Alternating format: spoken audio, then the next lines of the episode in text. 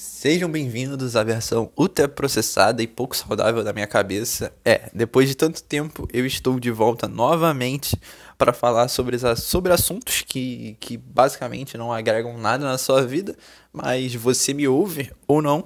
E, e hoje eu quero falar do, de um assunto que veio na minha cabeça agora. Eu tava vendo, tô vendo a série chamada Mentalista, que, como o nome indica, é sobre um mentalista. E a decorrer da série, ele faz diversos truques de mágica. E isso me fez pensar sobre o quão estranho ou quão difícil para uma mulher deve ser namorar um mágico. Porque para e pensa. Pensa um pouquinho. É, ele é um cara mestre em ilusionismo. Um, um mágico na teoria, porque não existe mágica, né? As pessoas acham que existe mágica, não existe mágica, é puro ilusionismo. Ele te engana, você basicamente paga para ser enganado ele te engana e você sai feliz. Então, por consequência, ele é um mestre da enganação. Então, ele vai conseguir trair a mulher com muito mais facilidade do que do que outra pessoa normal, porque ele é basicamente um mestre da enganação. Então, é, isso me faz pensar que deve ser muito difícil para uma mulher namorar um cara assim. Eu, se eu se fosse mulher, nunca namoraria um mágico, estaria na lista de pessoas que eu nunca namoraria. Eu namoraria uma mulher mágica? Talvez. Porque, sei lá, ia, ia ser divertido ela fazer uns truques de baralho comigo. Provavelmente eu seria chifrado com mais facilidade. Mas é aquilo, né? Não dá para ganhar todas. Então, mas me colocando na posição de uma mulher, nunca namoraria um mágico.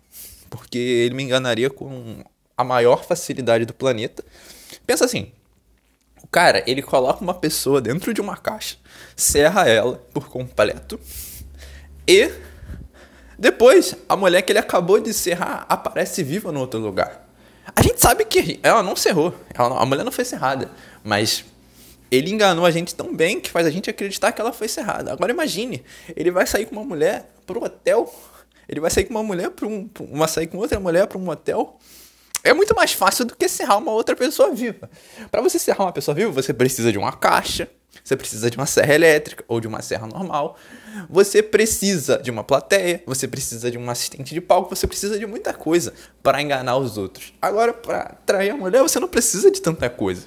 Você só precisa de uma mulher que não seja sua esposa, um hotel, basicamente só. Então, assim, as ferramentas para para atrair uma mulher é mais fácil do que serrar uma pessoa viva.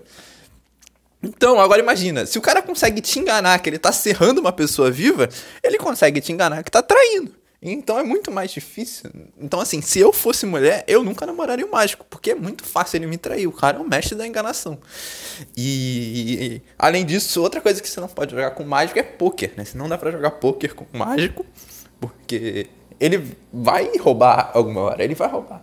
Ele vai estar tá lá olhando, vai estar tá contando a carta, ou ele ou, sei lá, ele pode ser o cara que distribui também. E se ele for o cara que distribui, é pior ainda. Porque ele vai estar tá com alguém na mesa querendo te roubar. Ou seja, moral da história é: nunca confie em mágico.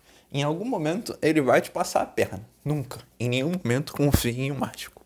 Tchau.